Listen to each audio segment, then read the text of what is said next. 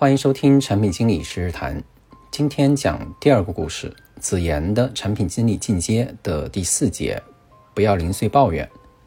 上一节我们说到了子妍的没有资源的困惑，我鼓励子妍在没有资源的时候做一些用户调研、竞品分析等等，去提一些有价值的解决方案，去争取资源，确实取得了不错的效果。两个月之后的一天，我跟子妍的领导老肖一起吃午饭，闲聊的时候，老肖说。嗯，子妍最近状态不好，特别爱抱怨，影响团队的氛围。我心里觉得奇怪，子妍挺积极向上的，怎么突然抱怨起来了呢？我便问老肖是什么情况。老肖说不知道啊，最近我帮着代管另一个产品组，要梳理团队，总是出差，也没来得及去细细的问他。老肖这个人比较粗枝大叶，加上和子妍这一代人年龄差的有点多，平常呢忙于应付各种事情。和年轻人的沟通相对比较少，我便顺势说：“老肖，要不我跟他聊两句试试？反正我这两天也不忙。”老肖说：“那太好了，本来也不是什么大事，我去找他聊他还紧张，你跟他闲聊几句挺好。”哎，我这几天实在太多事了，明天又得出一趟差，到时候我给你带特产回来。我点点头答应了老肖。第二天我上午下午都有会议，会议室正好在紫阳工位附近。我便提前几分钟去，在子妍不远处的座位上安安静静地坐几分钟。果然，我听到了子妍在抱怨。子妍的抱怨也没有什么焦点，都是一些零零碎碎的事情，例如合租的室友带别人回去住啊，比较奇葩；又例如来的路上老是修路，每天上班要绕十分钟，啊，也不知道什么时候才能修完，等等等等。工作上呢也有很多抱怨，例如说哪个部门的人总是推卸责任啊，项目汇报总是临时要改时间啊，产品的运营工作量又太大了，看不到头等等等等。等开会的时候，我在内部聊天软件上跟子妍说晚上要不要一起吃工作餐，子妍说跟别人约好了，我便说那可以吃完饭之后一起散散步聊点事情，子妍说可以。到了晚上七点出头，我们在一楼大厅碰面，围着办公楼下走了一会儿。天气很凉爽，吹着风，天边呢还飘着红色的晚霞，让人心情还是比较放松的，也适合于谈话。聊了一些闲话，我便问子妍：“今天我在你工位附近开会，好几次听到你好像在抱怨一些事情，你是最近遇到什么困难了吗？”子妍瞪着眼睛，还挺惊讶的样子，说：“啊，我抱怨了吗？没有吧，我抱怨什么了呀？”我说：“我听你说什么合租室友啊，小区修路啊之类的。”子言恍然大悟说：“啊，这个呀，哎，我就跟我旁边的人嘀咕几句，怎么连你都听到了？”我说：“你那可不是嘀咕，我隔着一条走廊都听得清清楚楚。我还听到你点名道姓的说那谁谁谁又推事情了。”子言很惊讶说：“啊，是吗？我点他名了吗？哎呀，我都不知道，那我下次注意点我提醒子言，在办公室不要点名道姓的埋怨别人。人嘛，难免八卦。你这些抱怨很可能成了别人茶余饭后的谈资，传到你抱怨的对方的耳朵里，还不知道被传成什么样子。你以后想再跟他合作的时候，就会受到影响。子言显然也知道这个道理，点了点头说：“嗯，确实提醒的太好了，我都没意识到我点了别人的名字，可能就是下意识说出来了。后边我一定要注意一下。”我心想。子妍作为一个女生，叽叽喳喳话多一点也属正常，注意一下应该就好了。但是既然他领导老肖都觉得不满意，我想我还是得问问他一些细节。老肖说出差给我带特产回来，我要是就点一点说一两句，这份特产我也不好意思要。我便接着问子妍，我说我以前没发现你有这样抱怨别人的情况，你最近是不是遇到什么事情了？子言说：“哎，其实也没遇到什么事情，可能就是最近心情比较浮躁吧。我不想把老肖不满意的事说出来，我担心说出来他更加心里惴惴不安，反而更浮躁。便接着保持一个比较慢的节奏去提问。我看你以往做事情还挺耐烦的，怎么这几天突然浮躁起来了呢？”子言说：“可能是因为最近事情确实比较杂乱吧。从上个月起，我接手了一个产品模块。”老出问题，每天都要查问题，可能心情就比较烦躁。我说你接了谁的产品啊？子言说就上个月离职那位，走的时候跟我说没有产品需求文档，他也是接的别人的，等于说啊这个模块到我手上都不知道是第几手了，就没人弄明白过。这下我大概明白了，原来是接了个烫手山芋，那心里急躁也情有可原。我便问子言：“接过来之后，你准备怎么做呢？有没有找到下手的方向？”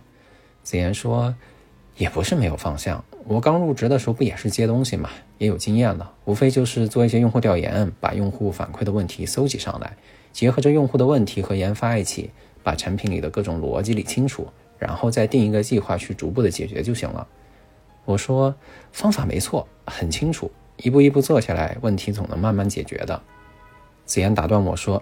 对，话是这么说没错，但是，哎，这不就僵在这儿了吗？我也挺着急的。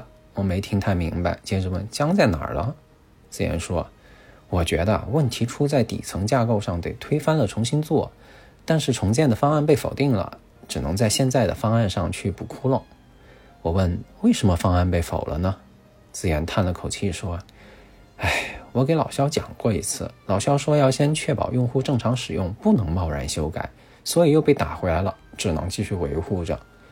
我想了想，接着问子言说：“那你觉得老肖说的对吗？”子言这时候就有点支支吾吾了，说：“嗯，我觉得吧，他讲的肯定有他的道理，但是吧，你看，要是不改，我就得每天应对各种各样的客户的提问，也算是疲于奔命吧。我都看不到希望，哎，太难了。”听子言又聊了一段，我说：“嗯，是不是可以这么总结？其实就是你想这么干。”老肖让你别这么干，你呢只能按老肖说的做，但是你心里又不服气，你抱怨的所有的根源都在于这儿。子言想了想说：“嗯，我倒是没想过这个问题。”我接着说：“以我之前对你的认识啊，你不是一个爱抱怨工作的人，你零零碎碎的抱怨肯定有一个根源。以我的经验来看。”导致自己抱怨的根源，通常是影响自己日常的，自己又没办法改变的事情，只能通过零碎的抱怨来发泄心里的急躁与不满。你可以想一想，自己是从什么时候开始在工作上零零碎碎抱怨的？子言呼了一口气说：“啊，我想想啊，好像确实是上个月之后，那天跟老肖争论了几句嘛，回来确实就跟旁边的同事有抱怨来着。因为我是真觉得重建的话，这个方案才是对的，也不知道为什么非得。”让我等着，每天去查那些很低级的、没有意义的一些重复的问题。我觉得事情没那么简单，我便继续追问子言：“那你当时和老肖是怎么沟通的呢？”子言回忆了一下，说：“嗯，我把事情整理了一下，就在老肖工位旁边和他聊的，聊了十分钟。老肖说我的重构方案不成熟，让我先别多想，维护好现状，把问题改进改进。”我又问：“你没拿着什么材料去聊吗？就光凭嘴说？”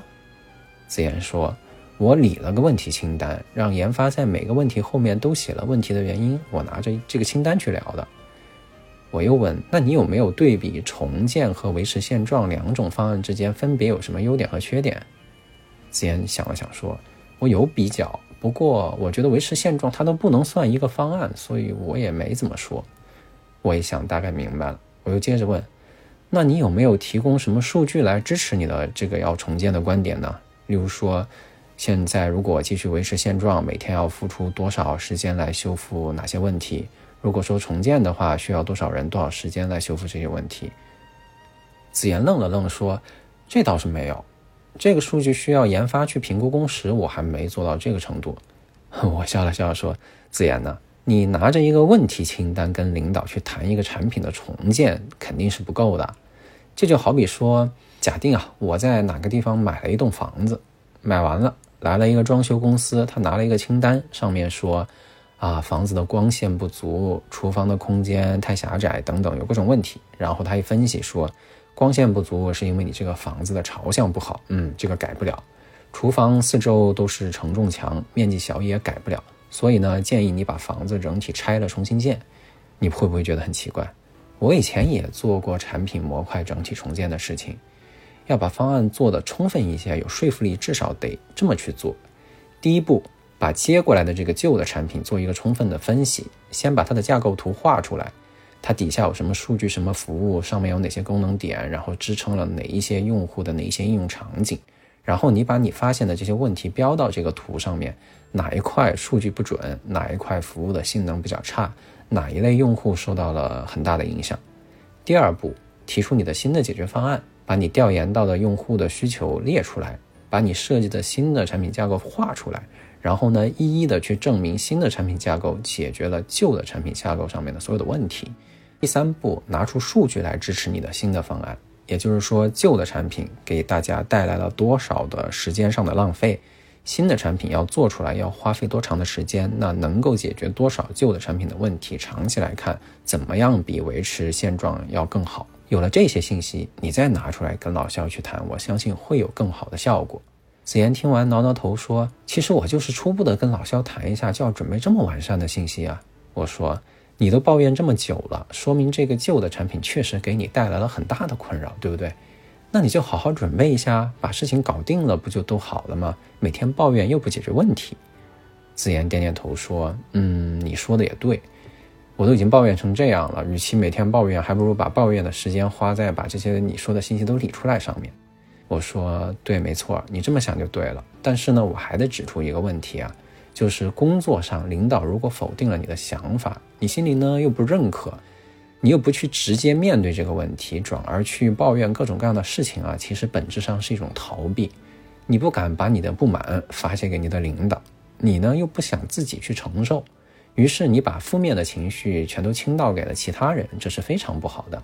尤其是在工作场合里，你零零碎碎的抱怨，如果激发你周围的团队成员的负面情绪。那你不就成了团队里面的麻烦制造者了吗？那就更不好了，对不对？子言听了，点了点头，嗯，没有说话。我接着说，人生不如意之事十之八九。如果说一有问题就抱怨，那每天就不用干活了，光抱怨就行了，对不对？职场里面不乏我看到有这样的同事，极其热衷于抱怨，跟领导合不来，没有资源。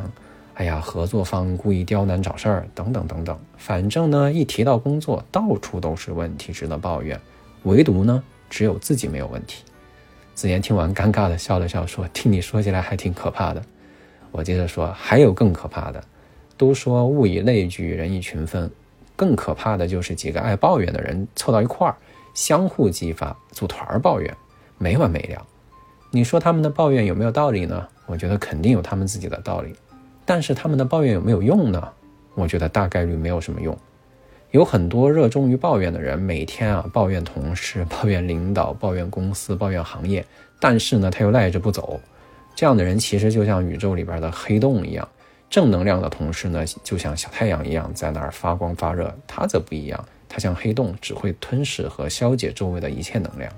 子言听完说：“哦，那我可不能当职场上的黑洞。”我说，人得养成良好的习惯。都说敏于行而讷于言，要用行动去解决问题，不能嘴上一直抱怨创造问题。最近我看曾国藩家书，里面有一句：“古来言，凶德致败者，约有二端，曰长傲，曰多言。”也是很好的总结。其实就是说啊，德行不好导致失败，一般就是两个原因，一个是傲气，第二个就是多言，言语上太多。行动上必然就少了，要谨记少说多做。子言点头说：“好的，我记住了。零零碎碎的抱怨确实影响不好，我今后会注意的。”我看子言的神情确实有在思考，感觉他应该是听进去了。我就接着补充说：“言归正传，待会儿我回去给你发一份我当初做的关于产品重建的整个的汇报资料，你参考着准备一下。”你约个老肖的正式的时间，在部门内正式的汇报一下，肯定会有更好的结果。子言说：“好，那我赶紧准备一下吧。”三天之后呢，老肖出差回来了，跑来我的工位，给我带了不少吃的。我把子言的情况给老肖讲了讲，然后劝老肖说：“子言呐，其实对工作挺上心的，他要是不上心，也不会有那么多的抱怨。他提产品重建的方案提的不成熟，你得辅导他，告诉他怎么提。”别光否定年轻人，老肖说：“哎，行，前一段时间我确实是太忙了，接下来呢时间充裕一些，我仔细看一看，谢谢啊。”又过了几天，子言在内部聊天软件上找我说给老肖做了汇报，汇报效果非常不错。虽然老肖综合考虑之下还是没有同意立即做产品的重建，但是呢也有了明确的下一步的计划。老肖和子妍找研发的负责人做了一次详细的探讨。明确说将在数据库迁移完成之后，再启动整体的产品的重建。子妍呢，感觉方向也明确了下来。后来我在路过子妍的工位的时候，就没有听到过子妍在零零碎碎的抱怨了。老肖也跟我说，子妍的状态有了彻底的好转。看来子妍已经彻底走出了零碎抱怨这个误区。后来的一段时间里，老肖确实如他所说的，把更多的时间投入到了辅导团队成员的身上。我经常看到他带着子妍在工位附近的白板上写写画画，讨论方案。凭老肖的经验与能力，子妍一定有很大的收获。过了一个多月，到了公司的晋升季，提报了晋升的同学都在准备自己的汇报材料。子妍突然在内部聊天软件上找我，问我说：“哎，你说到底是做的漂亮重要，还是说的漂亮更重要呢？”子妍，这又是遇到什么问题了呢？背后又发生了什么事情呢？产品经理实时谈，我们下期再会。